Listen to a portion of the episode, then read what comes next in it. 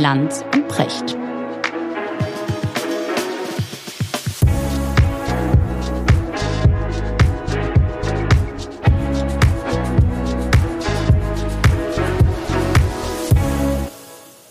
Schönen guten Morgen, Richard. Guten Morgen, Markus. Ich freue mich heute total mit dir zu reden. Weißt du warum? Weil ich ich habe mir überlegt, ich will heute mit dir über Sprache sprechen. Ja, okay. Ja, also Sprache und, und zwar mit jemandem, der so sprachgewaltig ist wie du. Und ich sag dir, warum mir das so ein Bedürfnis ist.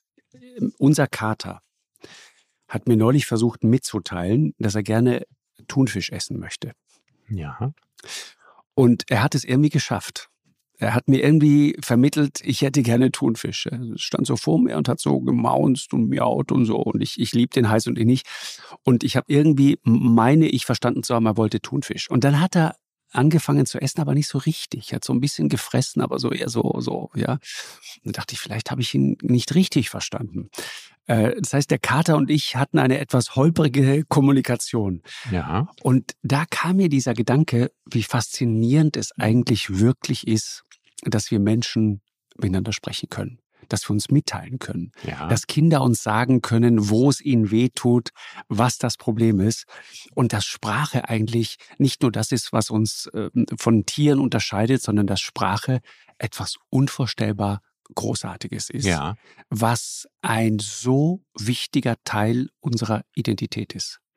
Absolut, weil Sprache produziert ja nicht nur einen Reichtum an äußerer Welt, also dass wir mit jedem reden können, Genau, sondern auch einen gigantischen Reichtum an innerer Welt. richtig. Das heißt, wir finden Worte, mit denen wir uns für uns selbst formulieren können. Es gibt eine ganz tolle Beobachtung von Wittgenstein aus seinem Ja. Spätwerk. Und da geht es um das Wort hoffen. Mhm. Und er sagt, hoffen ist nicht etwas, was ein Kind in sich vorfindet. Also es gibt sozusagen keine Biologie des Hoffens. Ja, okay, Ja, es gibt spannend. jetzt nicht ja, so eine ja, Leitung ja. im Gehirn, weil dann würde man sich ja sagen, wieso können Zweijährige nicht hoffen und wieso können erst Siebenjährige oder so hoffen? Ja, sondern es ist gar nichts Biologisches. Es gibt kein Hoffen in dem Sinne. Es gibt aber das Wort Hoffen. Und wenn das Kind das Wort Hoffen zum ersten Mal verstanden hat und selbst benutzt, dann geht es von nun an davon aus, dass es hofft. Ja, das heißt also etwas völlig undeutliches, nebliges, was Richtig. von Natur aus gar nicht definiert ist, kriegt überhaupt eine Form. Ja, es wird überhaupt zu etwas, was einem zur Verfügung steht. Und deswegen stimmt auch dieser Wittgenstein-Satz, die Grenzen meiner Sprache sind die Grenzen meiner Welt. Super. Schön. Mhm. Ich, ich halte dagegen, ich weiß nicht immer, wovon ich rede, aber ich weiß, dass ich immer recht habe. Ja, Muhammad Ali. ja auch ein ganz schön. großer, weit unterschätzter Philosoph. Finde ich auch. Ja. Finde ich auch. Und Mark ich, ich Twain. finde, dieser Satz Ja, könnte, könnte, müsste, müsste, müsste bei Twitter als Motto drüber stehen. okay, viel Spaß jetzt bei dem, was dann daraufhin jetzt folgt. ja, ja. Und Ma Mark Twain, auch äh, den liebe ich ja heiß und innig, auch so ein großer Meister der Sprache, ja. Ja. Der, der, der hatte immer die Idee, Deutsch sollte zu den toten Sprachen äh, dazu gezählt werden, weil nur Tote die Zeit hätten, sie zu lernen. Ja. Ich denke immer, was für ein Glück, dass ich Deutsch nicht habe als Fremdsprache lernen müssen. So, und jetzt machst du das, was wir immer machen. Wir reden immer so schlecht, Richard, über unsere Sprache. Deutsche Sprache, schwere Sprache und so weiter. Findest du nicht, dass Deutsch ein sehr seltsames, bescheuertes Image hat und wir, wir, wir reden uns das selber so ein, dass unsere Sprache so eine, so eine komplizierte, mühsame Sprache ist. Äh, Und, und dadurch befördern wir eigentlich dieses Gefühl, ach, versuch's erst gar nicht, weil Deutsch ist so unfassbar kompliziert. Aber eigentlich Nö, ist ich Deutsch. habe eigentlich nur gesagt, was für ein Glück. Ich bin nicht so wahnsinnig gut in Fremdsprachen. Ja? Bist du nicht? Ja, also jetzt überhaupt nicht überdurchschnittlich. Also ich habe eine Schwester, die spricht mehr als zehn Sprachen. Quatsch. Ja, all, all, doch, aber Wie? jetzt einfach einfach durch Aufsaugen, assimilieren. Ne? Also die war in ihrem Leben mal mit Marokkaner zusammen, dann kam sie zurück und konnte ziemlich gut Arabisch und auch mal mit dem Finnen zusammen und konnte Finnisch. Also das sind jetzt nicht gerade Okay. die einfachen Sprachen. Ja, krass. Ja, und die hat auch so eine Aussprache, dass man immer denkt, schon ewig in Finnland gelebt. Und äh, das geht ihr mit, eigentlich mit Sprachen, das wächst ihr so zu. Ja, also das ist so wie so eine Melodie. Es gibt ja Leute, die hören einmal eine Melodie, können die nachsingen. Ne? Und es gibt andere Leute, die müssen 30 Mal hören und kriegen es immer noch nicht hin. Und so ähnlich ist das ja auch so mit diesem Gefühl, was man für Sprachen hat. Also meine, meine Schwester ist ohnehin komplett zweisprachig. Die ist als deutsche Lehrerin in Dänemark unterrichtet auf Dänisch. Okay. Und die hat diese, diesen Hang. Und wenn ich das sehe, kann ich mich nicht als sprachbegabt behaupten. Ich brauche eine Grammatik und ich muss mir das dann so langsam logisch erstmal überlegen und so. Also ich wachse nicht in eine Sprache rein. Das beherrsche ich nicht. Und ich bewundere das bei Menschen, bei denen das so ist. Aber trotzdem Deutschland, ne? Ähm, und hadert immer so ein bisschen mit seiner Sprache. Und ich finde, unsere Sprache ist eine wunderbare Sprache. Es gibt, äh, ich glaube, fünf Millionen Wortschatz im Deutschen, so viel wie in wenigen anderen Sprachen. Chinesisch vielleicht noch? Ja, möglicherweise. Ja. Mein Chinesisch ist übersichtlich gut. Ja, ist aber nicht mehr das, was es mal war. Genau. nur, nur die, die, die, die, die Eckdaten, ja. Also fünf Millionen ungefähr Sprachschatz, äh, ja. Fünf Millionen ist enorm viel, was damit zu tun hat, dass du jede Wortkombination einfach bilden kannst. Ja, du kannst beliebig Wörter zusammenbauen und wir alle kennen das. Das kannst du sozusagen bis bis bis in die Unendlichkeit betreiben. 103 genau, das ist eine Bausatzsprache. Genau. Und so eine Lego-Sprache mhm. und damit eigentlich auf eine Art und Weise auch sehr logisch. Ja. So 103 Millionen Menschen sprechen Deutsch als Muttersprache. Ja. 15 Millionen Menschen lernen Deutsch im Ausland. Ja. 280 Millionen, also fast 300 Millionen weltweit, haben in irgendeiner Form Deutsch gelernt oder sprechen es. Ja. Ja, und äh, ich finde, das ist erstmal eine Erfolgsgeschichte und das steht sozusagen in einem äh, krassen Gegensatz zum Image, dass dieses, wenn wir über Migration sprechen, wenn wir sagen, wir brauchen schlaue Leute, die jetzt kommen und jetzt unsere digitale Revolution vorantreiben, dann ist das erste Argument, was ich immer höre, ja, aber äh, Deutsch ist so eine schwierige Sprache, wir sind so unattraktiv für diese Leute und dann noch das deutsche Wetter und dann sagt, okay, komm, gute Nacht, lass uns einfach aufgeben. Es hat alles keinen Sinn. Aber das ist nicht so. Und ich habe äh, dieser Tage über ein wunderbares Buch gelesen von Roland Kehlbrand, den du wahrscheinlich kennst, Sprachwissenschaftler, der einen, einen Bestseller gemacht hat über Deutsch, eine Liebeserklärung, ja, und äh, sozusagen davon schwärmt, wie schön diese deutsche Sprache ist und wie vielfältig sie ist. Und es gibt darin ein total schönes Beispiel. Der Satz, ich habe sie gestern am Bahnsteig gesehen, ja, sagt, den kann man im Deutschen, und da siehst du, wie reich diese Sprache ist, je nachdem, welches Wort du betonst, hat es immer eine andere Bedeutung. Dieser einfache Satz. Ja. Ich habe sie gestern am Bahnsteig gesehen. Ich habe sie gestern am Bahnsteig gesehen. Ich habe sie gestern am Bahnsteig gesehen. Ich habe sie gestern am Bahnsteig gesehen. Mhm. Ich habe sie gestern so, am, Bahnsteig am, Bahnsteig gesehen. gesehen. Ja. Ich habe sie gestern am Bahnsteig gesehen, genau. Ja. Da, da, siehst du, was da alles drin ist. Ist doch fantastisch. Ja, ist großartig. Und, und weil das so ist, gibt es wahrscheinlich keine Sprache auf der Welt, jedenfalls der westlich, westlichen Kulturkreises, in der man so gut philosophieren kann wie auf Deutsch. So. Das Dein großer Vorteil, so. Richard. Dein großer so. Vorteil. Mein großer Vorteil. Und es gibt ja. ja. auch viele Begriffe der deutschen Philosophie, die in andere Sprachen übergegangen sind, weil man sie nicht übersetzen kann, weil andere Sprachen diese Bedeutung gar nicht kennen. Na, also der Weltgeist ne, Begriff von Hegel. Ja, zum Beispiel. Ja, ja. Das, das, das kann man nicht äh, in irgendeiner Form auf Englisch oder übersetzen, ohne Blödsinn zu produzieren. Ja. ja auch den Weltschmerz übrigens nicht. Den ganzen Heidegger kann man eigentlich nicht auf Englisch übersetzen. Der ist bestimmt übersetzt. Das muss lustig sein, das zu lesen. Ja. Weil Heidegger hat ja die Philosophie fürs 20. Jahrhundert dadurch neu erfunden, indem er nämlich genau gezeigt hat, was man mit dem Lego-Kasten alles machen kann. Mhm, super. Ja, du kannst also Begriffe, äh, Silben hin und her schieben wie beim Zauberwürfel. Ja. ja also das ist, glaube ich, der richtige Vergleich. Also Heidegger hat sozusagen den philosophischen Zauberwürfel erfunden. Ja, was man alles an das Wort Sein dranhängen kann und äh, wo man diese Silbe sein seinerseits wieder dranhängen kann und so weiter. Ich meine, die Deutschen sind das, glaube ich, das einzige Volk, das Sein, Dasein und So-Sein unterscheidet. ja, sehr schön. Ne? Also, ja, dass man sowas schön. überhaupt kann, das kommt nicht von Heidegger, das war schon vorher da. Ja, Sein, Dasein, ja, Dasein und So-Sein. Und So-Sein. Ja, ja, Also de dein So-Sein hat ja was mit deiner Individualität zu tun. Und mit das Dasein ist das Existieren. Richtig. Ne? Und man kann sagen, dein Sein formt sich ja aus dem Dasein Super. und aus dem So-Sein. Ja, herrlich. Ja, ist doch schön. Ja. ja, deswegen, deswegen meine ich, also diese, äh, du kennst äh, Georg Christoph Lichtenberg, diesen, diesen schönen Spruch, Absolut. in Deutschland lernt man das Naserümpfen noch vor dem Naseputzen. Oh ja, ja, da ist auch eine Menge dran. ja. und, und das auch in Bezug auf die Sprache. Wir machen, das ist keine schlaue Werbung, ja. Den, das stimmt. Ne, ganz wenige wählen nur noch irgendwie Deutsch als Schulfach.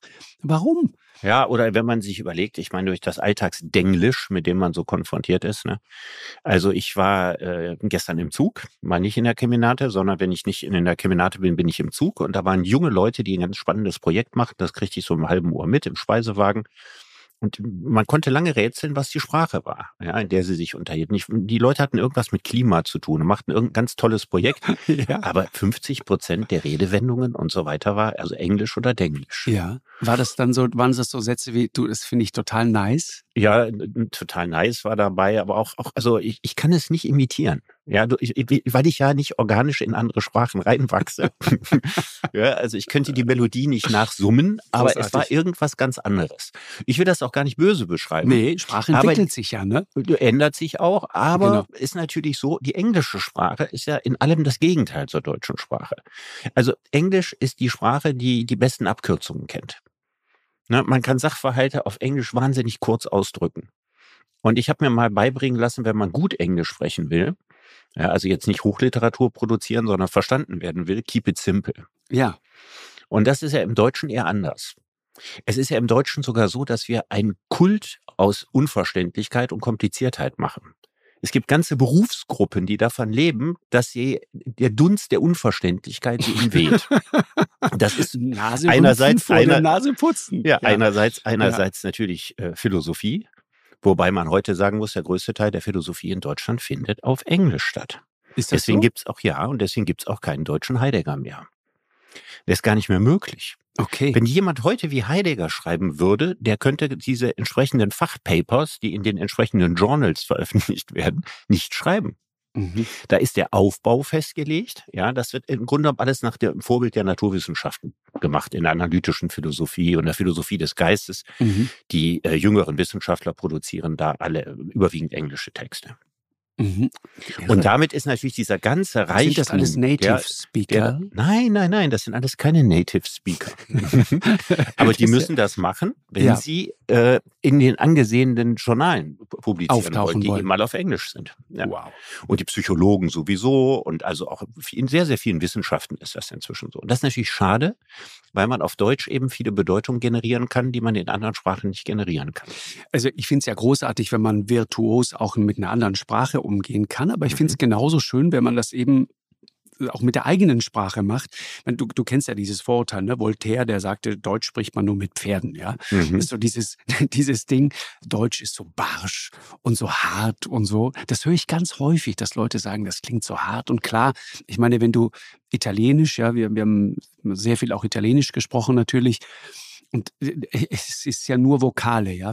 Also die ganze Zeit nur Vokale und man hat das Gefühl, wenn der Italiener mehr als zwei äh, Konsonanten hintereinander aussprechen muss, ja, dann, dann verschluckt er sich oder erstickt mhm. gleich, ja. Mhm. Und, und dann ist das natürlich immer so, so, so, so, so dieser, dieser schöne, schöne, schöne Singsang, der natürlich freundlich klingt und äh, immer so ein bisschen romantisch und so. Aber ich finde trotzdem auch, das Deutsche hat dazu Unrecht dieses komische Image.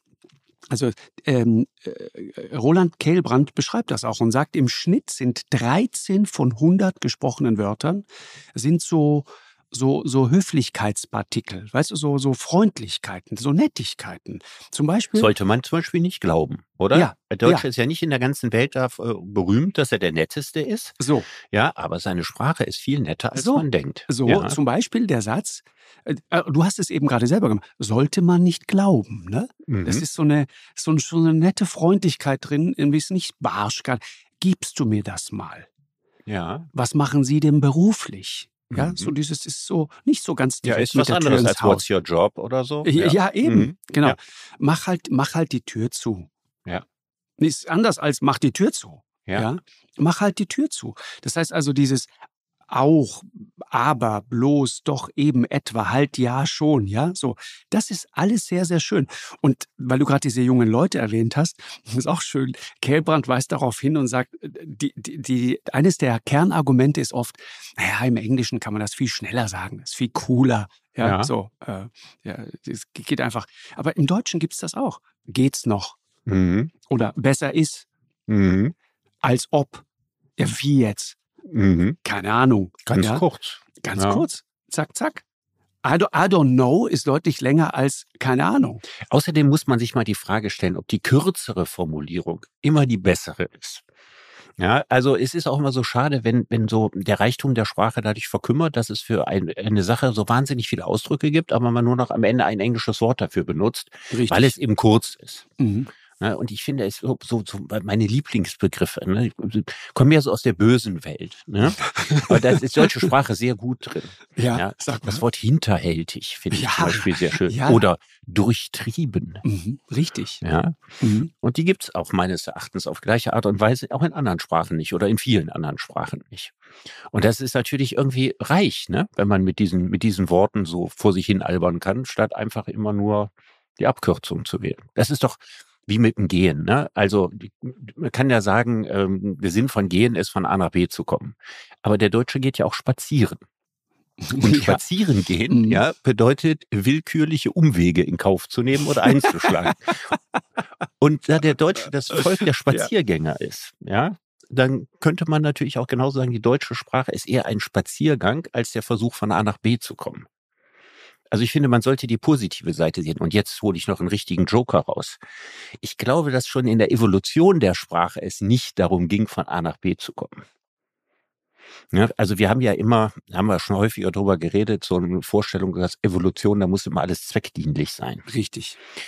Und ich glaube, dass äh, mit, mit der Sprache, da müssen wir gleich mal länger drüber reden, weil das ein Geheimnis ist. Ne? Niemand weiß, woher die Sprache kommt, wann sie angefangen hat und so. Ne? Ja. Ähm, dass schon mit der Entstehung der Sprache diese poetische Dimension wahrscheinlich eine ziemlich hohe Bedeutung hatte. Das glaube ich auch. Das werfe ich jetzt mal so als These in den Ring. Also, dass sie nicht rein funktional war von Anfang an. Ja, weil meine These dazu ist, dass Menschen auch von Anfang an, das ist sehr interessant, wir, wir kommen ja, also so die Idee, wir kommen so als Tabula rasa zur Welt, ja, wir sind einfach irgendjemand, das stimmt nicht, sondern ich glaube, wir sind von Anfang an jemand ganz bestimmter. Ja. Und, und das siehst du dann ähm, zum Beispiel Kinder. Es gibt Kinder, die haben ein unterschiedliches Bedürfnis nach Romantik. Ja, ja. es gibt, gibt Kinder, die finden zum Beispiel den Mond unglaublich schön. Das löst bei denen was aus. Fasziniert ja. die total. Andere wiederum gar nicht. Mhm. Ich hatte ne, das. Und das, das Kerzenlicht im Advent. So. Ja, also ich dieses, wenn der, wenn der Adventskranz angezündet ja. wurde. Ja, also ich wurde sofort metaphysisch angefasst. ja, wir sind ja sehr selten in die Kirche gegangen. Meine Eltern ja. waren ja nicht religiös, aber wir sind Weihnachten in die Kirche gegangen. Und ich habe das geliebt. Ja, ja, ich habe äh, wie George Santayana, ja, diese, diese so ein so einen Gefühls äh, äh, Katholizismus in mir. Ja, also es ist, ähm, ich, äh, ich liebe die, die Kirche wegen des ästhetischen Zinnobers. ja, das ist etwas, es geht mir sofort nahe. Ich kriege heilige Gefühle ja, ja. Äh, in der Kirche und sowas alles und so. Ja, äh, dabei ist der, der Glaubensinhalt ist eher eine symbolische Form. Weißt du, Gott gehört dazu. Ne? Das hat auch was mit Gott zu tun. Aber die Frage, ob Gott jetzt existiert, ist für das Gefühl nicht wichtig. Richtig, ja. Ne? Er könnte auch ein reines Symbol für etwas sein. Für die Fähigkeit zum Guten im Menschen oder für irgendwas anderes. Aber dass man überhaupt so, so metaphysisch angefasst wird. Total. Ne? Das finde ich großartig. Deswegen, ich bin sofort bei dir. Es gibt eine, eine Geburtsromantik bei manchen Kindern und bei anderen gibt es sie nicht. Ja, wir haben so eine, also wenn du das gerade mit der Kirche erzählst, ich glaube, wir haben so eine religiöse Begabung.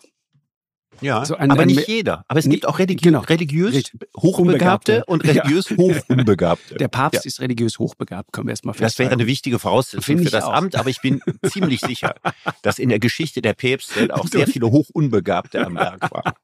Also ob die Borgias so religiös hochbegabt waren, da bin ich genau. nicht sicher. Aber ich glaube, dieser Papst, der ist religiös hochbegabt. Hochbegabt, glaube ich auch. Ratzinger war auch religiös hochbegabt, definitiv. Meinst du? Ich, ja. Aber anderes Thema. Ja, anderes ja, Thema. genau. Ein anderes Thema. Aber dieses, ich meine, okay, die, diese Wirkung in der Kirche, ich weiß auch nicht, ich, ich, ich habe sehr viel Zeit an Weihrauchfässern so verbracht. Und Weihrauch ist ein interessantes Kraut, das muss man mal sagen. Wobei es ja, ja. gar kein Kraut, sondern ne, das, mhm. also, wenn du das anzündest, Uiuiui. Zurück zum Ursprung der Sprache. So, ne? Also genau. früher dachte man ja, es ist übrigens interessant, wie bei all diesen paläoanthropologischen Fragen, ja, also all die Fragen nach unserer Herkunft und so weiter, dass immer eine Generation von Wissenschaftlern da ist, die glaubt, jetzt haben wir es rausgefunden ne, und jetzt brauchen wir eigentlich nicht mehr viel finden, weil wir wissen es jetzt.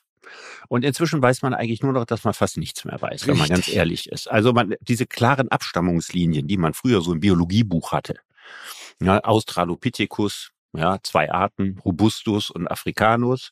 So, und dann kommt Homo habilis und dann kommt so. Homo erectus und der Heidelberg-Mensch und dann kommt der Neandertaler und dann kommt Sapiens. So eine Linie kann heute keiner mehr malen.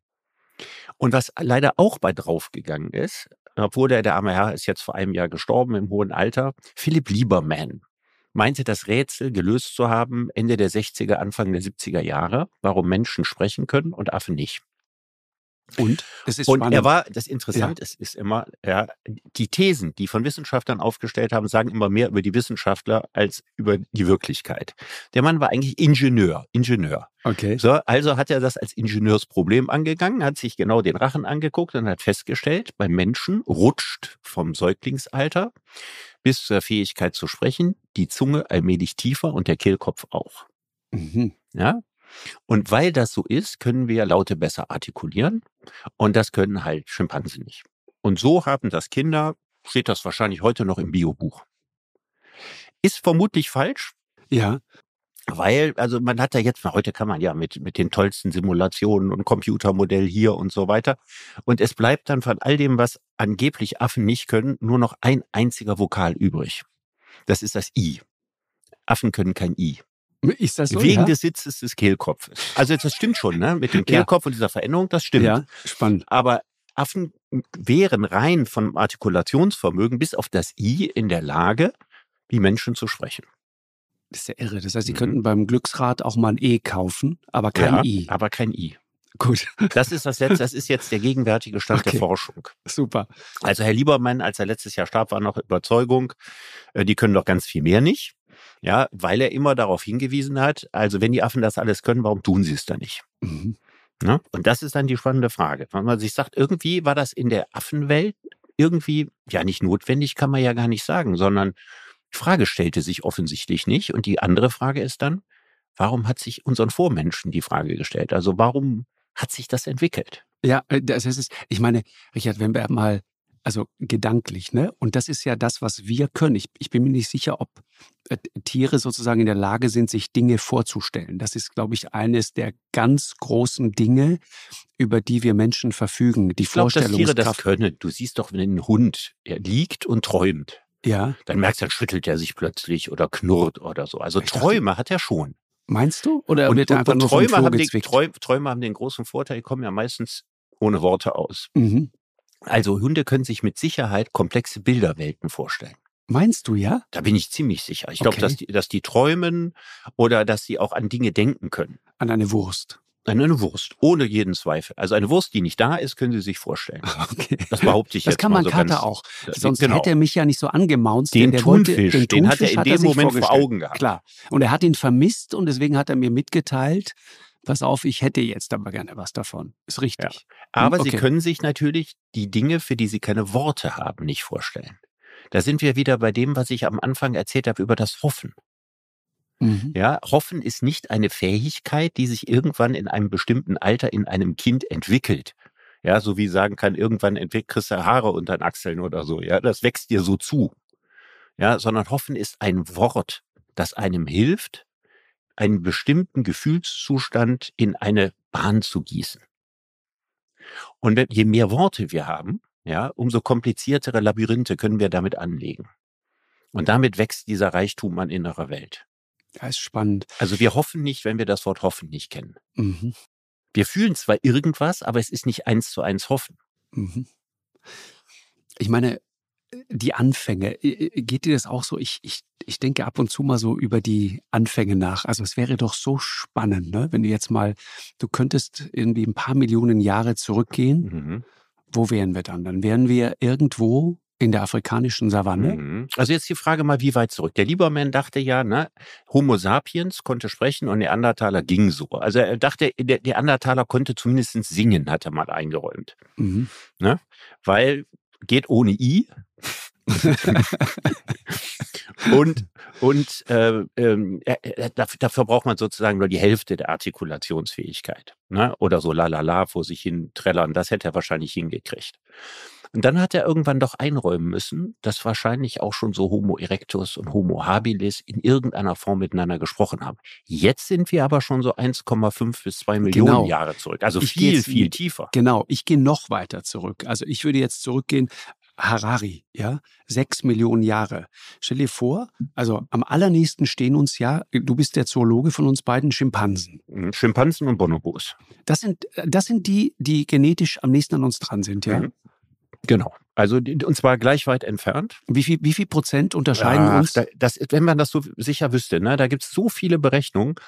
Also, also die Zahlen gehen so zwischen 1 bis 1,5 Prozent genetischer Unterschied so wenig. und 0,5 bis 0,6 nochmal zwischen Schimpanse und Bonobo. Also die sind sich sozusagen doppelt so ähnlich wie Menschen, Schimpansen und Bonobos. Aber das ist natürlich sehr wenig. Die Zahl ist ziemlich klein. Ja, ist krass. Aber geh mal sechs Millionen Jahre zurück. Vor gerade mal sechs Millionen Jahren, ja, bringt jetzt irgendwo in der ostafrikanischen Savanne, bringt eine Nee, Äffin. auf den Bäumen noch. Also sechs Millionen Jahre zurück. Ja, also Nee, ich meine, ich, ich schon klar. Aber du Ja. meinst keine Savanne, sondern wirklich. Nee, da war keine Urwald, Savanne. Regenwald. Also da war, da war, da war da alles schön ordentlich mit Wald bestanden Oh, vor Okay, sechs Millionen gut. Jahren. Also es Ja. ist Wald, es ist Wald. Keiner war noch da, um ihn abzuholzen. Wir hatten keine Zeit dazu, hat auch keiner gemacht, keine Werkzeuge, kein Bock. So. Vor sechs Millionen Jahren bringt also eine Äffin zwei Töchter zur Welt. Eine der beiden wird die Urahnin aller Schimpansen und die andere ist unsere Ur, Ur, Ur, Ur, Ur Großmutter. Hm, So muss es doch gewesen sein.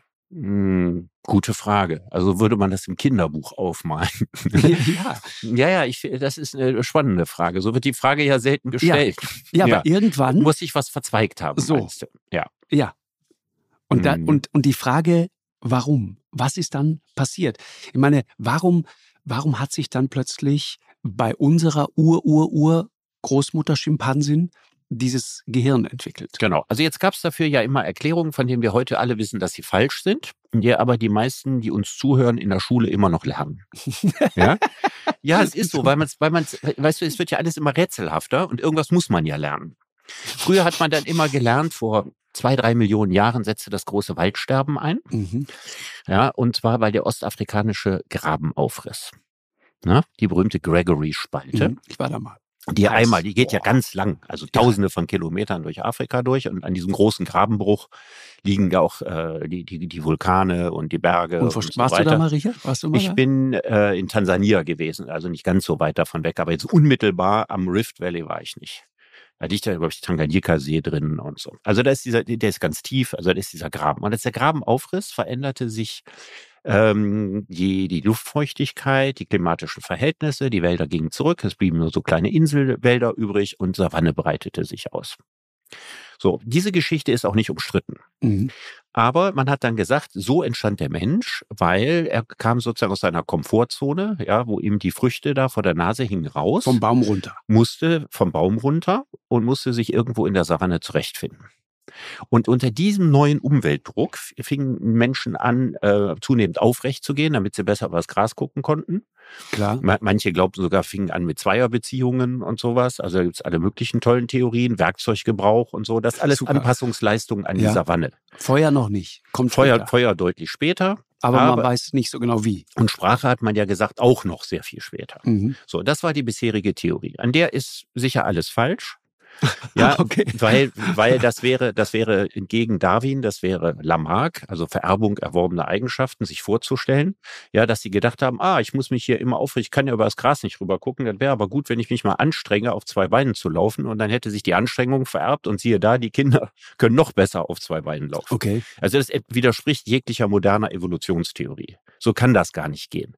Und es kann auch nicht sein, dass der, der vier Schritte mehr auf zwei Beinen laufen konnte, von allen Weibchen belagert wurde und den ganzen Nachkommen gezeugt, gezeugt hat. Also es ist alles Unsinn. Wir Okay. wissen heute, dass die ersten aufrecht gehenden Hominiden ja, jetzt in deine Zeit zurückfallen, diese sechs Millionen Jahre.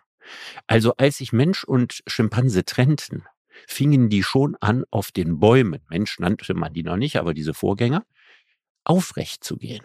Was zum Beispiel Gibbons auch mal ganz gerne machen. Interessant. Ja? Und dass der aufrechte Gang überhaupt keine Anpassungsleistung an die Savanne ist. Also das weiß man heute ziemlich sicher. Mhm. Und damit fällt natürlich all das Brimbamborium drumherum auch weg. Außerdem haben wir keine direkten Abstammungslinien mehr.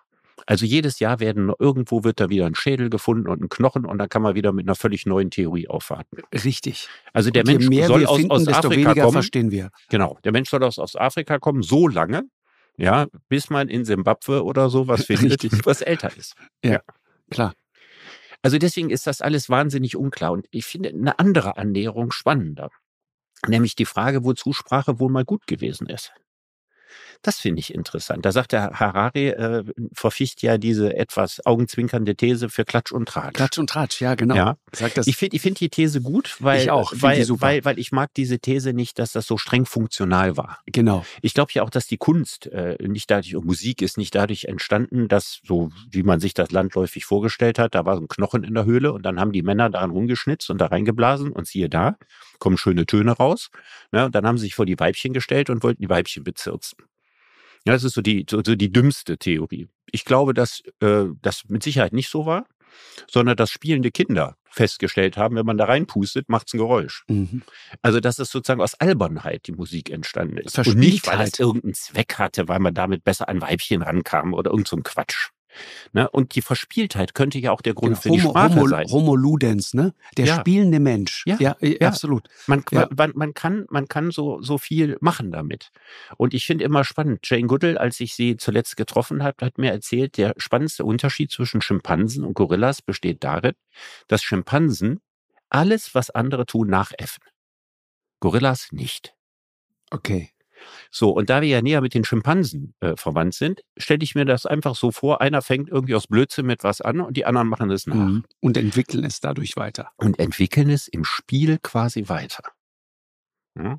Und bei der Sprache ist das so, man brabbelt, man kann ein paar Laute, man imitiert Laute. Wenn ein bestimmter Laut mal sehr häufig gleich imitiert worden ist, kriegt er eine etwas höhere Bedeutung. Man identifiziert ihn wieder als der Laut, der doch in dem Spiel, ja. Richtig. Und dass es dann so einen sozialen Verselbstständigungsprozess gegeben hat. Also das, was ich jetzt hier erzähle, ich bin ja kein Paläoanthropologe. Das kann ich natürlich genauso mein, wenig. Mein, mein Zoodirektor, ja. das bist du. Ja, ja. danke. Zoodirektor ja. deines Herzens. Absolut. Absolut. Nein, aber ich glaube, dass man auf, auf diese Art und Weise einen alternativen Zugriff darauf hat, als sich das alles immer so streng logisch erklären zu wollen. Mhm. Ja, das, das, das glaube ich auch. Das, das, und das merkst du ja auch bei Kindern, ne? wie sehr Kinder dann so in diesem, in diesem Spiel versinken und so weiter, sich Dinge vorstellen, abtauchen, völlig in Fantasiewelten. Aber das ist eben die, die faszinierende Frage. Also, wenn man sich das mal anschaut, ne? Säugetiere mit einem Körpergewicht von, von, weiß ich nicht, 50, 60 Kilo, die haben im Schnitt ein Gehirn Volumen 200 Kubikzentimeter. 200. Das Gehirn des Homo sapiens 1200 bis 1400.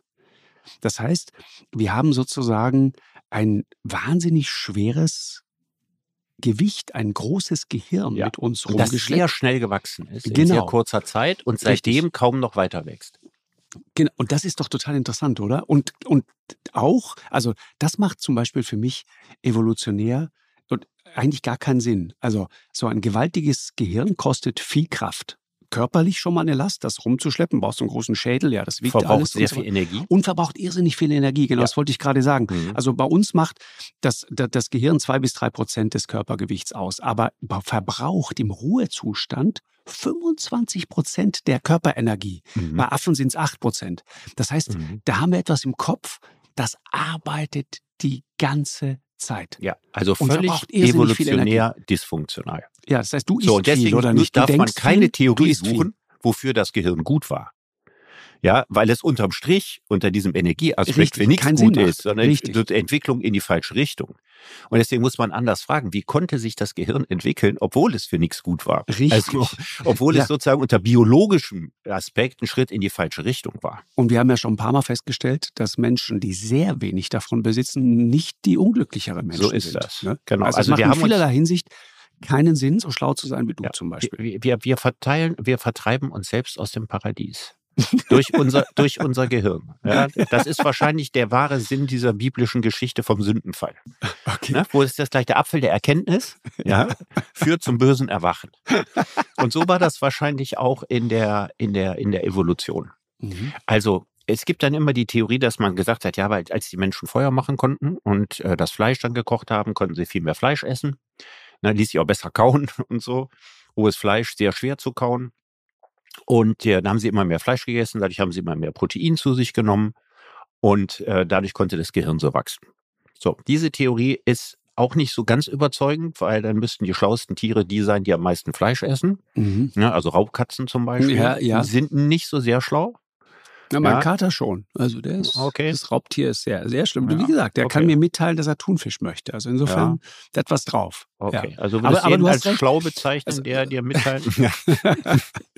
Nein, also das Fleischessen allein ist es natürlich nicht. Richtig ist aber, ohne Proteine wäre es nicht gegangen. Richtig. Sodass man die Erklärung ja andersrum aufziehen muss. Also es gibt einen anderen Grund offensichtlich, warum sich das Gehirn so entwickelt hat. Und das günst, der günstige Umstand, dass man mehr Fleisch essen konnte, ja, hat da die Hardware dafür geliefert. Mhm, okay. Also so wäre es eine sinnvolle Erklärung. Aber was war das andere? Was war das andere, richtig?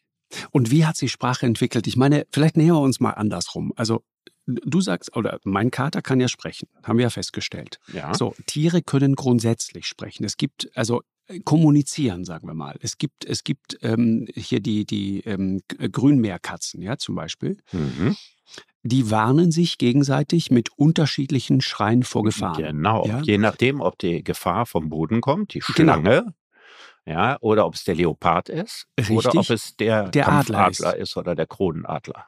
Richtig. Ja. Das ist ja total interessant. Es gibt ja ein Experiment dazu. Ich, du kennst das bestimmt, ich kannte das nicht. Aber es ist total interessant. Also je nachdem, welchen Laut aus ihrer Sprache, sagen wir es jetzt mal, du einer Grünmeerkatze vorspielst, wird sie sich entsprechend verhalten. Also mhm. wenn du, wenn du ihr das Geräusch vorspielst, das sie macht, wenn man sich gegenseitig vor dem Adler warnt, dann gucken die ängstlich in die Luft. Ja, und, und runter, und runter vom Baum. Richtig. Und ja, wenn der Adler kann, kann ja. nicht durchs, durchs Geäst äh, fliegen. Jedenfalls ist es schwierig. Genau. Ne? Also du fließt nach unten. Richtig. Ja. Und wenn du ihr vorspielst, was sozusagen das Geräusch, das äh, gemacht wird, wenn sich der Leopard nähert, Wo, fließt du nach oben auf richtig, die dünnen hauen die sofort ab auf den Baum. Genau. genau. Was bedeutet, die verstehen sehr wohl unterschiedliche Laute und ich glaube auch bei Schimpansen, die kombinieren das auch miteinander und so weiter. Und je nachdem, was sie machen, heißt es jede, immer wieder etwas anderes. Also bestimmte Laute kombiniert zum Beispiel soll offenbar bedeuten Unterwerfung. Ich akzeptiere mhm. dich als den Ranghöheren. Mhm. Also im Augenblick ist man so dabei, bei Schimpansen so von etwa 400 bis 500 Bedeutungen zu unterscheiden, mhm. die durch Zeichensprache, die ja noch viel wichtiger ist, ne? wir reden ja hier mal über Lautsprache, ja? aber durch nonverbale Kommunikation und durch Laute und Lautkombinationen erzeugt werden. Das ist nicht wenig. Das ist jetzt verglichen mit Menschen, ja, mit dem Wortschatz der deutschen Sprache natürlich viel. Andererseits, glaube ich, gibt es auch genug Menschen, die zwar der Sprache mächtig sind, die aber auch mit 400 Bedeutungen äh, auskommen. Richtig, ja, klar.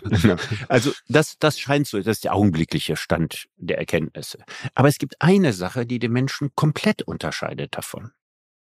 Menschen formen bedeutungsvolle Wörter aus bedeutungslosen Lauten. Mhm. Wenn du das Wort Käse hast, dann hat das K keine Bedeutung. Das Ä keine, das S nicht und das E nicht. Mhm. Nichts davon hat irgendeine Bedeutung. Ja, das heißt, es gibt eine abstrakte Bedeutung, die aus Bedeutungen zusammengesetzt sind, die für sich genommen keine Bedeutung haben. Mhm. Sondern wir haben das, das verabredet scheint einzigartig quasi. zu sein, soweit wir das jedenfalls wissen. Hm, das ist interessant. Ja, also selbst wenn wir die Sprache der Wale oder der Delfine unterscheiden, ja, wo wir auch sagen, oh, die haben ganz viele Pfeiflaute und Gesänge und so weiter, dann gehen wir doch nicht davon aus, dass sie bedeutungsvolle Wörter erzeugen.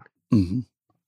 Die zweite Theorie, die es gibt, die geht ja davon aus, dass sich sozusagen Sprache entwickelt, um äh, Informationen über die Umwelt auszutauschen. Mhm. Und da geht es dann also nicht so sehr darum, sich, was ich, dass sich Menschen über Löwen und Büffel oder was auch immer unterhalten, sondern über ihre eigenen Artgenossen. Das, was du vorhin kurz angedeutet hast. Ja. Also Klatsch und Das glaube ich auch. Das glaube ich auch. Und äh, ich, äh, Harari schreibt das auch so herrlich und sagt, also die Vorstellung, der ist ja Historiker, Geschichtsprofessor in Jerusalem, soweit ich weiß, die Vorstellung, dass Geschichtsprofessoren zusammensitzen in der Kantine und, und lauter geistig hochtrabendes Zeug und, und, und, und philosophische Dinge und, und hochintellektuelles Zeug austauschen, ist natürlich Quatsch.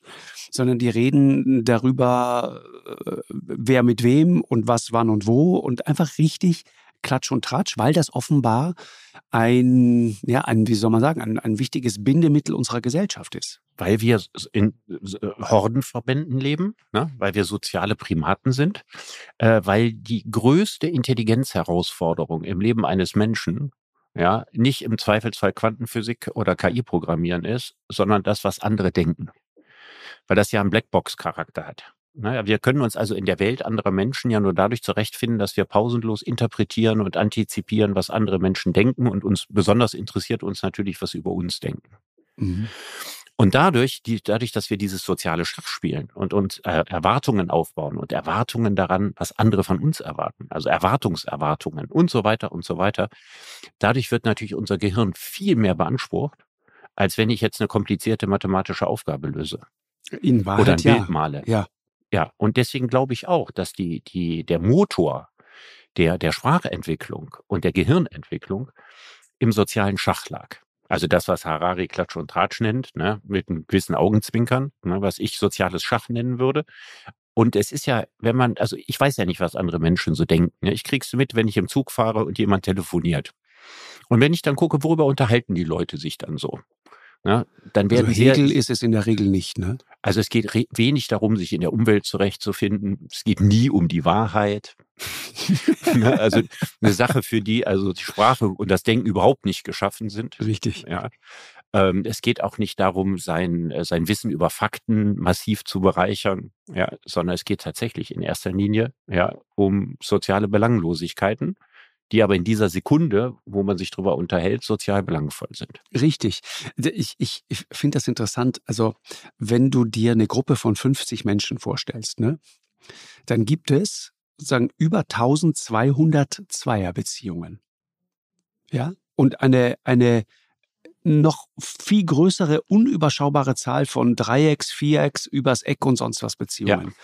Das heißt, dieses soziale Schach, das du da gerade ansprichst, ist natürlich enorm wichtig. Ne? Klatsch und Tratsch, wie es Harari nennt. Wir müssen verstehen oder versuchen zu dekodieren, was passiert da gerade und wo ist mein Platz innerhalb dieser Gruppe von diesen 50 Leuten. Das ist ja Genau. enorm wichtig für uns, zu wissen, wer ist tendenziell so wie ich, zu wem äh, fühle ich mich hingezogen, zu wem eher nicht, Ja. wie tickt sie, wie tickt er und so weiter. Das ist ja alles wichtig, um seinen eigenen Platz zu finden. Absolut. Und es sind Variablen, keine Konstanten. Richtig. Weißt du, wenn ich in der Physik einmal rausgefunden habe, ja, bei wie viel Grad Wasser kocht, dann gibt es eine an Sicherheit grenzende Wahrscheinlichkeit, dass es beim nächsten Mal ganz genauso ist. Also es hat eine sehr große Regelhaftigkeit. Mhm. Aber menschliche Gemeinschaften, überleg dir mal, du fährst mit der Klasse in Ferienlager. Ja, und am Anfang gibt es eine, eine gewisse eintrainierte Form, wie wer sich zu wem verhält. Ja, und dann löst die sich innerhalb weniger Tage auf. Weil man nicht in dem normalen Kontext der Schule und der Klasse ist, sondern dann äh, fängt der mit der was an und dadurch verändert sich das und dann Richtig. äh, ist ja die Freundin Die ganze plötzlich und die Statik macht dann was anderes. sich. Ne? Genau. Und auf einmal, ja, karnevalisiert sich die ganze Gruppe. Also so habe ich das jedenfalls empfunden. du kennst das. Ich Einmal kenne im das Jahr. selber. Ich kenn, also ich, ich kenne das selber noch eben aus, aus, der, aus der Schulzeit erfahren. Nee, aber auch aus dem Karneval meine ich jetzt. Da kennst du das auch. ja, da passierte auch das Gleiche. Da gehen lauter Leute, die sich nicht kennen, irgendwo rein und am Genau. Ende sind das alles deine Freunde. Genau, das Genau. ist das Ding. Aber Ja. das, das ist interessant. Harari sagt, Neandertaler und, und die ersten Sapiens, ja, waren wahrscheinlich noch nicht so richtig gut darin, hinter vorgehaltener Hand übereinander zu reden. Ne? Ja. Erst dann, als diese Fähigkeit, diese Sprachkompetenz dazu kam, der moderne Homo sapiens, vor ungefähr ja, 70, 80.000 Jahren, was würdest du sagen? Da Ja, war ja, das also- erste Mal sozusagen möglich, stundenlang übereinander zu, zu tratschen und zu klatschen und zu labern, bis hinein in die heutige Zeit. Schönen Gruß an Frauke Ludowig und auch an die Neue Post. Ja, das ist, Ja. das ist, das ist genau das, Frauke, die ich übrigens wirklich herzlich grüße, die ich wahnsinnig ja. gerne äh, mochte immer als Kollegin. Ja. Aber das ist sozusagen ja, der Grund, Sendungen, warum sie so lange so erfolgreich ist. Ja, diese Sendungen sind zwar nicht im Neandertal entstanden, ihm aber gleichwohl immer ästhetisch verpflichtet geblieben. Und deswegen haben sie auch so hohe Einschaltquoten. Wir erinnern uns an, an sozusagen an unseren wahren Wesenskern. Ja, das meine ich. Das trifft, das trifft total einen Nerv und deswegen lebt eine ganze Industrie davon, so erfolgreich. Ja. Ich meine, die ganzen sozialen Netzwerke sind doch nichts anderes. Richtig. Ja, also da kommen wir quasi ne, zur Natur der Kommunikation zurück. Mhm. Und deswegen sind sie wahrscheinlich auch so eine, so eine Droge und, und, und deswegen funktionieren sie so gut. Ich meine, das ist ja auch so, ne? wenn du mal wirklich überlegst, unsere Telefongespräche, unsere E-Mails, auch letztendlich Zeitungsberichte, alles. Wir denken, wir lesen, wenn wir einen gut gemachten Artikel, kann ja auch in, in der Süddeutschen oder so, du liest ein tolles Stück. Aber der Einstieg ist doch ganz häufig szenisch. Da geht's dann um, um, um, um, um irgendetwas, was du dann wieder, wieder beobachtet hast, weil, keine Ahnung, mitgekriegt hast im Regierungsflieger oder wo auch immer. Mhm. Das ist doch nicht wirklich wichtig, aber es erzählt so viel äh, und es fasziniert uns. Es ist der Trick, zu dem gute Schreiber greifen, ja, Klatsch und Tratsch gewissermaßen, um uns erstmal reinzuziehen und dieses Stück. Das ist der genau. Trick, mit dem genau. sie uns, das ist die Karotte, die sie uns hinhalten, die, die Verführung. Genau. Das, das ist sozusagen die steinzeitliche Methode. Ja. Ja, und Oder? die funktioniert. Was wir jetzt natürlich nicht so viel besprochen haben, ist das, was ich am Anfang sagte mit Poesie und Dichtung. Mhm. Also wir haben ja jetzt ganz stark beleuchtet, wie, wie sinnvoll und nützlich und sei es auch für banale Zwecke. Ne, es war, dass man sich untereinander gut verständigen kann. Aber das Zweite, was eben auch in diesen Evolutionstheorien oft zu kurz kommt, ist ja, dass Sprache einem hilft, sich auch mit sich selbst zu verständigen. Mhm. Und dafür, da kann, das kann die Sprachentwicklung ja auch voranbringen. Also Menschen, die in ihrem Kopf sehr viele Steine bewegen und hin und her wälzen, das hat ja einen großen Einfluss auf ihr Denken und dann wieder einen großes äh, Einfluss auf ihr Sozialverhalten. Mhm. Oder dass man sprachliche Dinge schön finden kann. Also der Sinn, der Sinn für Lyrik ist die Frage, ist der so alt wie die ersten Gedichte oder war der vorher schon da und hat sich anders geäußert? Ne, dass man also Sachen poetisch findet ne, dass man sich an irgendwas entzückt. Das wäre zum Beispiel eine spannende Frage, ob es bei Schimpansen Laute gibt, die jemand von sich gibt, die man besonders berührend findet. Das ist sehr, sehr schwer, das äh, zu erforschen. Ne? Das kann man nicht so ohne weiteres. Aber das fände ich interessant. Also müsste ich Jane Goodall, wenn ich sie nochmal treffe, nach Fragen. Fragen, ja. Aber ja. Wir, wir alle kennen das doch. Ich meine, wenn du, wenn du bestimmte Gedichte liest, irgendwie, wenn du, wenn du bestimmte Texte hörst, das äh, manches fasst dich einfach an. Du kannst nicht wirklich begründen, warum das so ist. Hast, hast du Lieblingszeilen, Lieblingsreime, Lieblingstexte, Lieblingssprachbilder, die. Oh, das ist so viel, dass es mir dann immer schwerfällt, das Richtige oder Passende auszuwählen. Das ist ja auch irgendwie die, eine Frage der Stimmung. Mhm. Es gibt ein Gedicht von Robert Frost. Des Waldes Dunkel zieht mich an, doch muss ich zum Versprechen stehen und Meilen gehen, bevor ich schlafen kann. Ja, super. Das ist zum Beispiel was, was mir immer, wenn ich durch den dunklen Tann gehe, einfällt. Und ich rühme die Übersetzungsleistung. Weil das heißt im Original, The woods are darkly dense and deep, but I have promises to keep, and miles to go before I sleep, and miles to go before I sleep.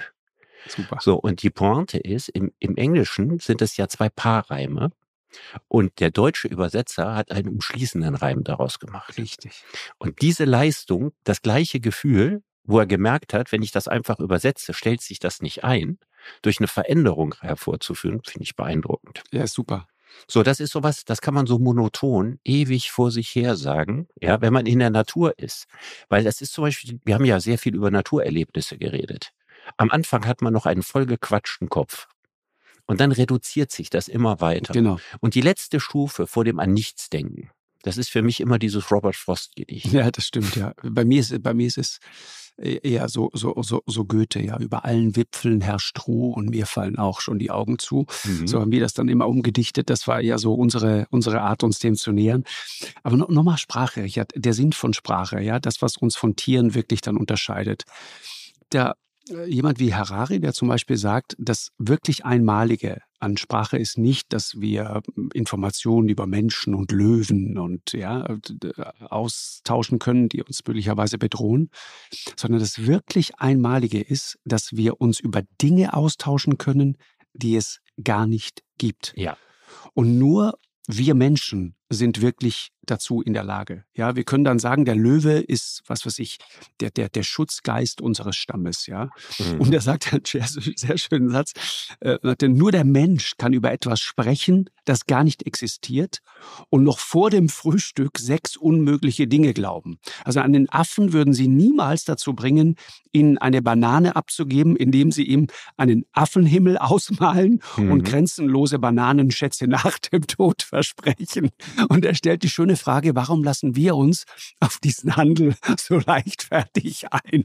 Ja. Ich meine, damit argumentiert Religion seit Jahrtausenden und ja. das läuft. Das Menschen läuft sind in der Lage, Dinge, die es nicht gibt, mhm. als mindestens ebenso bedeutend wie nicht als bedeutender zu erachten als Dinge, die es gibt. Genau. Ja. Das ist ganz großartig. Also es gibt ja auch Menschen, die weinen bei sentimentalen ja. Filmen, obwohl sie gewissen, alles Fiktion. Richtig. Ja, die sind aber so harte Knochen im Alltag, dass sie da nie weinen.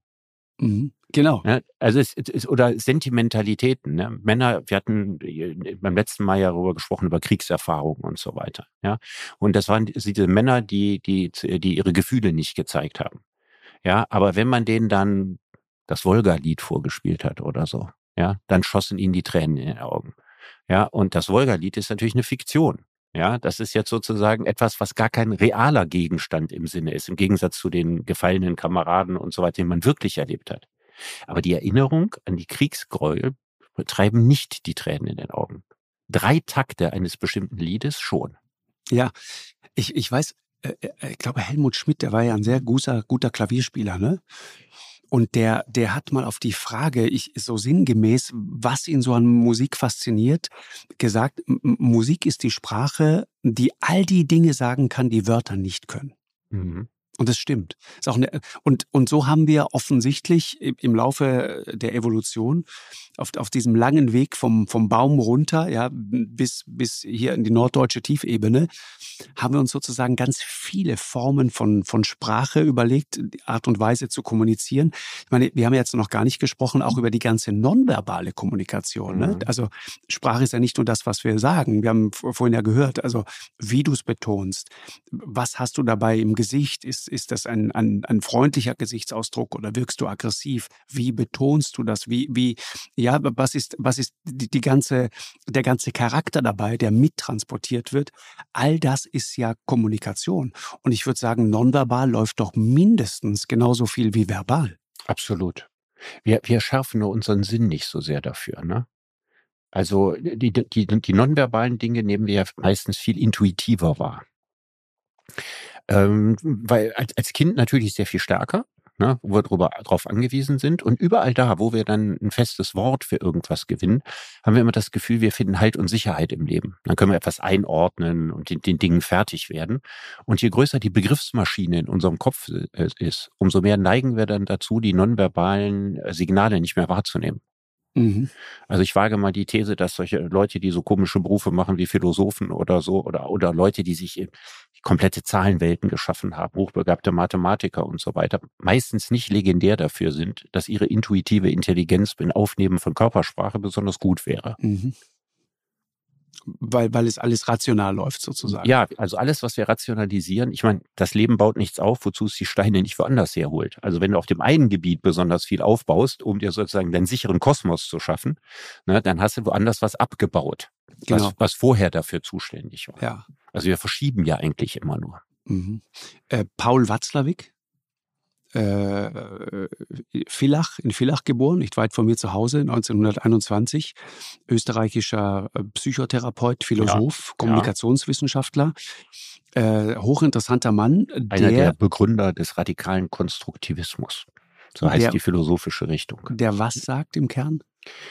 Der sagt, dass alles, alle Aussagen über die Wahrheit relativ zu sehen sind, und zwar abhängig vom Standort des Betrachters. Mhm. Ja, es gibt keine Realität, sondern es gibt immer nur eine Realität, die ein Beobachter beobachtet. Interessant. Und wenn man jetzt wirklich Realität erfahren wollte, dann müsste man sich als Beobachter ja mit einbeziehen. Dann brauchen wir einen Beobachter zweiter Ordnung, den wir uns vorstellen müssen, der uns beobachtet, super. wie wir die Wirklichkeit beobachten. Ja, super, super. Ja. Und der hätte dann aber wieder das gleiche Problem. Der hätte dann wieder das gleiche Problem, mhm. genau. Spannend. Ja. Der, der hatte ja auch die, sozusagen die, sein seine Hauptthese, was Sprache angeht, wir können gar nicht nicht kommunizieren. Wir kommunizieren immer. Ja. Wir reden immer miteinander. Ja. Wir tauschen uns immer aus. Ja, also wenn man sich in, in, in, nicht kommunizieren will in einer Liebesbeziehung und dann die Arme verschränkt und sich einfach hinsetzt und sagt, ich kommuniziere nicht, dann steckt man ein ganz großes Signal, ja, ich will nicht mit dir reden. Und ich will nicht mit dir reden, ist natürlich ein kommunikatives Signal. Das stimmt. Man kann nicht nicht kommunizieren. Völlig richtig. Spannend. Du kennst sein Buch Anleitung zum Unglücklichsein? Ja, war damals ein ziemlicher Bestseller. Ja, Mhm. Was war so gut an dem Buch? Einfach, also erstmal, er hat viel Witz. Ne? Er hat, er hat so ein, also er hat es geschafft, Österreicher halt, ne? Philosophie mit, größter, mit, mit einer ganz großen Leichtigkeit Ja, super. und Sicherheit und Präzision miteinander zu kombinieren. Mhm. Und ich glaube, für diese Fähigkeit sind Österreicher hochbegabt. Ja, total. Weil mein absoluter Lieblingsschriftsteller Robert Musil genau die gleiche Kunst beherrscht hat. Mann ohne Eigenschaften. Ja, also das Ja. ist ein wahnsinnig tiefgründiges Buch. Aber jeder einzelne Satz für sich genommen hat eine gewisse Leichtfüßigkeit Ja, cool. und immer auch etwas Augenzwinkerndes. Mhm. Und man, wir haben ja vorhin gesagt, die deutsche Sprache ist ganz besonders geeignet dafür zu philosophieren. Aber vielleicht die österreichische, wenn ich sie mal unterscheiden mag, noch ein klein bisschen mehr. Die hat den Hang, den eingebauten Hang zum Weltschmerz Mhm, Genau. und aber gleichzeitig auch eben den Sarkasmus und die Kunst, leicht über schwere Dinge zu reden. Und das ist etwas, was wir sonst ja eigentlich immer nur den Engländern zumuten. Ne, dass sie so einen schwarzen Humor haben und so weiter und aus den finstersten Sachen noch einen Witz machen können oder so. Total. Die Österreicher können das auch, viel besser als die Deutschen. Hab, Also vielleicht ist Österreichisch die philosophischste Sprache. ja. Engländer sind wirklich, also auch wie die mit Sprache umgehen und was, was die sich dann so gegenseitig sagen. Ich habe neulich einen englischen Comedian gehört, der steht auf der Bühne äh, und äh, spricht eine Frau im Publikum an und sagt, ähm, Entschuldigung, für die nächste Nummer brauche ich eine sehr attraktive Frau. Können Sie mir helfen, eine zu finden? Und alles lacht. Ah, gut, gut, dass du oder ich diesen, diesen. Satz nicht gesagt haben. Da wäre in Deutschland die Hölle los. Ja. Aber das ist das, das Spiel sozusagen mit, mit, mit, mit den Inhalten. Von Watzlawick, ne? ich habe mir das extra ähm, mal rausgezogen. Aus dem Buch Anleitung zum Unglücklichsein gibt es eine ganz berühmte Geschichte für nonverbale Kommunikation. Du kennst die bestimmt, die Geschichte mit dem Hammer. Ja, ich kannte die nur in der Version von Ulrich Roski vorher. Okay. Ja, es gibt nämlich ein Lied von Ulrich Roski, so ein Blödelbade der 70er, das Ja, exakt denselben kennst du Inhalt hat. Ich Und ich es. weiß bis heute nicht, hat Watzlawick das von Roski oder Roski von Watzlawick? Großartig. Ja. Die, die, ich, ich lese mal vor, ja, weil der Text wirklich sensationell ist und es ist genau dieses leichtfüßige, das du gerade angesprochen hast. Also, ein Mann will ein Bild aufhängen. Den Nagel hat er, nicht aber den Hammer. Der Nachbar hatte einen. Also beschließt unser Mann, hinüberzugehen und ihn auszuborgen. Doch dann kommen ihm Zweifel. Was, wenn der Nachbar mir den Hammer nicht leihen will? Gestern schon hat er mir nur so flüchtig gegrüßt. Gut, vielleicht war er in Eile. Aber vielleicht war die Eile auch nur vorgetäuscht. Und vielleicht hat er was gegen mich. Und was? Ich meine, ich habe ihm ja nichts angetan. Der bildet sich da irgendwas ein. Und wenn jemand von mir was borgen wollte, ich gäbe es ihm sofort. Also warum nicht er? Wie kann man einem Mitmenschen einen so einfachen Gefallen abschlagen?